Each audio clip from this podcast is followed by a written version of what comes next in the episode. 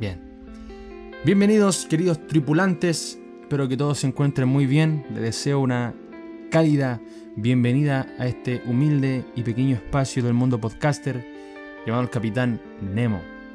El día de hoy les presento este episodio llamado La Guerra del Miedo. El episodio del día de hoy. Qué título más raro, ¿no? Suena como la versión de los Juegos del Hambre, pero en mala calidad. Bien, hoy día nos vamos a situar en el siglo XIX, a fines del siglo XIX, en el año 1898. Del subgénero de la ciencia ficción y la novela apocalíptica, en el país de Reino Unido y con el título original de The War of the Worlds, perdón los anglohablantes que están en la audiencia, The War of the Worlds. No, ni aunque lo pronuncie de nuevo me va a salir. Bueno, estamos hablando de La Guerra de los Mundos, del escritor inglés Herbert George Wells. Una de sus obras más notables, hemos de decir. ¿Quién es este hombre? ¿Por qué se le consideró como el continuador de Julio Verne? ¿Por qué la guerra del miedo? ¿Por qué todo? Bueno, las respuestas aquí en el Capitán Nemo. Quédate con nosotros.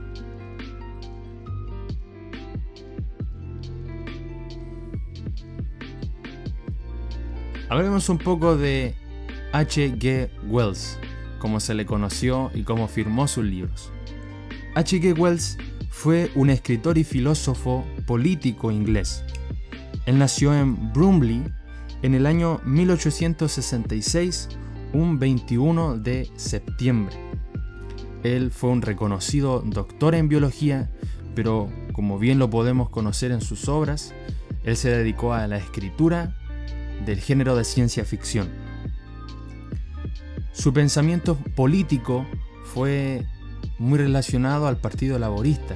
De hecho, él se declaró abiertamente un socialista y dedicó su vida también a poner la ciencia como algo importante sobre sus estudios y sobre la vida en general. Él tenía una visión de la educación súper transformadora. Él decía que la educación era aquel elemento que necesita toda la sociedad para poder ser transformada y para poder ser diferente, para poder ser mejores personas.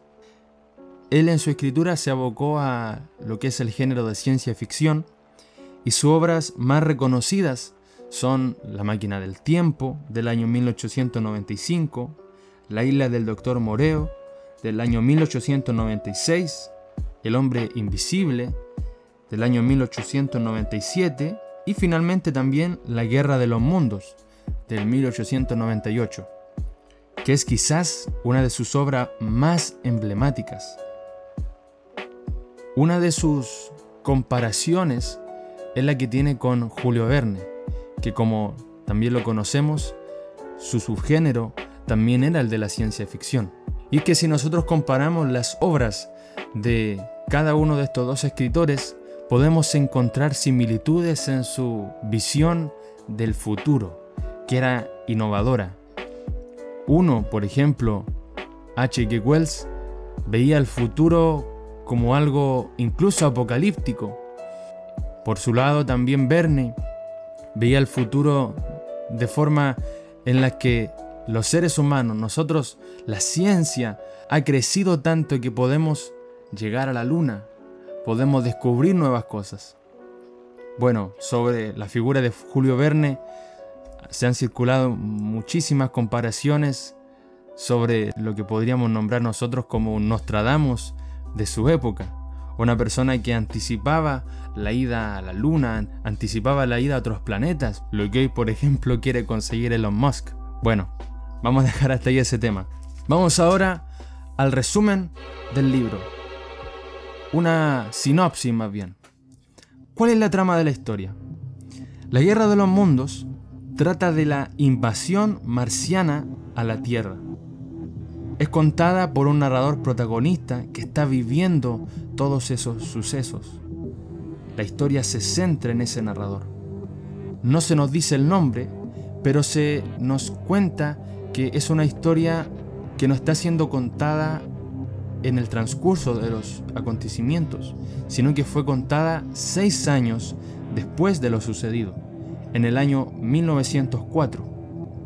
Inicia con el relato desde un observatorio al que había sido invitado el personaje principal por un notable astrónomo llamado Ogilvy.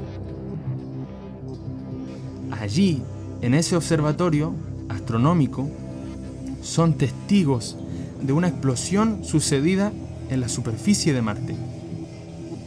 Y es allí donde inicia todo el caos, porque días después cae un meteorito aparente, aparentemente un meteorito, cerca de Londres. Un meteorito que el narrador describe como un artefacto misterioso. El problema es que al pasar los días, de ese artefacto salen seres extraterrestres, cilindros artificiales del que salían grandes trípodes, andantes, marcianos, esos, esos trípodes de 30 metros, que eran llamados máquinas de guerra porque destruían y quemaban todo a su paso. Ahí comienza el caos. Ahora como una breve reseña, el libro es algo muy cautivador. No es algo, es muy cautivador. Porque tiene una descripción realista de todo lo que está sucediendo. Es capaz de transportar a quien lee a los acontecimientos dichos. Hace un uso de un lenguaje simple, es cercano a todas las personas, no te pierdes en la lectura con lo que estás leyendo, sino que es muy fácil poder entender lo que está pasando. 100% recomendable. ¿Quieres suspenso? ¿Quieres no parar de leerlo? Bueno, pues lee The War of the Worlds de H.G. Wells.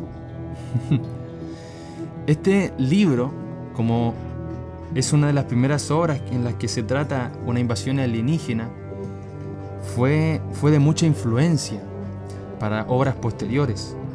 Dio ideas en guionistas de películas, a escritores, para diversas tramas, para diversos libros. Y me atrevería a decir que dio pie a un montón de conspiraciones en torno al fenómeno extraterrestre, a lo que después se fue a llamar UFO, OVNI en los hispanohablantes. Y creo que una de las razones también por las que el Área 51 nos trae tanto misterio, tanto, nos, evoca tanto un, saber de qué se trata, qué hay ahí, qué se esconde. Bueno, con los años se ha adaptado al cine esta historia. En el 2005, por ejemplo, se hizo una película protagonizada por Tom Cruise y Dakota Fanning, pero más en el contexto norteamericano, estadounidense. Y también tengo la información de que se hizo una miniserie eh, con tiempo después que se lanzara esta película de Cruz y Fanning. Y de hecho ayer estaba pensando mientras estaba ordenando las ideas y todo lo que iba a presentarles hoy día, en que hay algunos guiños en una película infantil, una animación infantil que se llama Chicken Little. del 2005 también. Chicken Little. El pollito que sale en la película que dice el cielo se cae. también me pareció muy interesante porque si uno empieza, yo tuve que empezar a recordar la trama de esa, esa película que vi en su tiempo, claro, hace años atrás, cuando era niño. Y es que cuando salen esos esos seres del cielo, parecen como la descripción que, hizo Wells en su momento. Como unos seres con inteligencia que querían destruir a todo lo que estaba a su paso. bueno, cosas que aparecen en mi cabeza. Pero una de las influencias más conocidas, y es una de las que yo para mí son las más importantes, fue la que sucedió en el año 1938. O sea, cuatro décadas después de la publicación del libro, conocida por ser una de las interrupciones de radio más importantes. Lo que dejó esta interrupción en la radio CBS en Estados Unidos fue inimaginable. Estamos hablando del radioteatro de Orson Welles. The Columbia Broadcasting System and its affiliated stations present Orson Welles and the Mercury Theater on the air in The War of the Worlds by H.G. Wells. Bueno, esto sucedió en el año 1938, un 30 de octubre. Un poco para explicar el contexto en el que sucede, estábamos en un contexto de guerras. Primera Guerra Mundial, Segunda Guerra Mundial. La gente en ese tiempo oía mucho la radio, o sea, quería enterarse de cosas, de lo que estaba pasando en otros países, de cómo estaba la situación mundial, pero también la gente escuchaba la radio para entretenerse, esa era como la televisión en nuestra época. La gente a través del oído se imaginaba, intentaba distraerse de todo el contexto bélico y, difícil que estaba sucediendo. Entonces, a través de la radio ese era su método, esa era su forma. Entonces en ese, en ese momento, mientras oían la radio, 12 millones de personas escuchando, sucede esta interrupción, lo que nosotros pudimos escuchar en la radio y cómo aparentemente interfieren las señales para decirnos que se trata de un radioteatro, una representación, que nada de eso es real.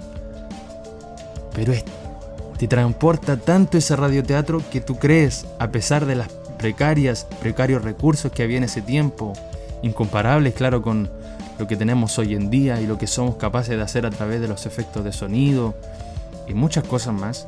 En ese tiempo, la brillante mente de Welles provocó junto con su compañía de teatro hacer algo pero tremendo. Así los presentaron Orson Welles y su Teatro Mercurio de Ondas. Ese radioteatro tuvo un efecto, un impacto tan tremendo y por eso le quisimos llamar a este a este podcast La Guerra del Miedo. Porque al día siguiente de producido la interrupción radial, las portadas de los diarios eran pánico en tal estado de Estados Unidos, pánico en tal ciudad, choques, muertes. Les tengo que contar algo. Orson Welles no se imaginó el producto de lo que habían hecho ese día en la radio CBS. Él tuvo que indemnizar a gente, a gente de campo en Estados Unidos. Fue algo impresionante, algo sin precedentes. No ha vuelto a acontecer algo tan importante e impactante como lo que sucedió el 30 de octubre de 1938. Fue algo... ¿Qué les puedo decir? Si yo hubiese estado allí, probablemente me, me integro a la mitad de ese radioteatro. Yo me creo que el cielo se cae. Pero bueno amigos, esto lo, lo, hacemos con mucho cariño, con mucho amor, desde aquí del corazón, desde la cuchara de El Capitán Nemo hasta ustedes. Espero que se encuentren bien, que se cuiden, nos vemos la próxima semana con otro podcast más. Así que nos vemos hasta el otro puerto, cuídense.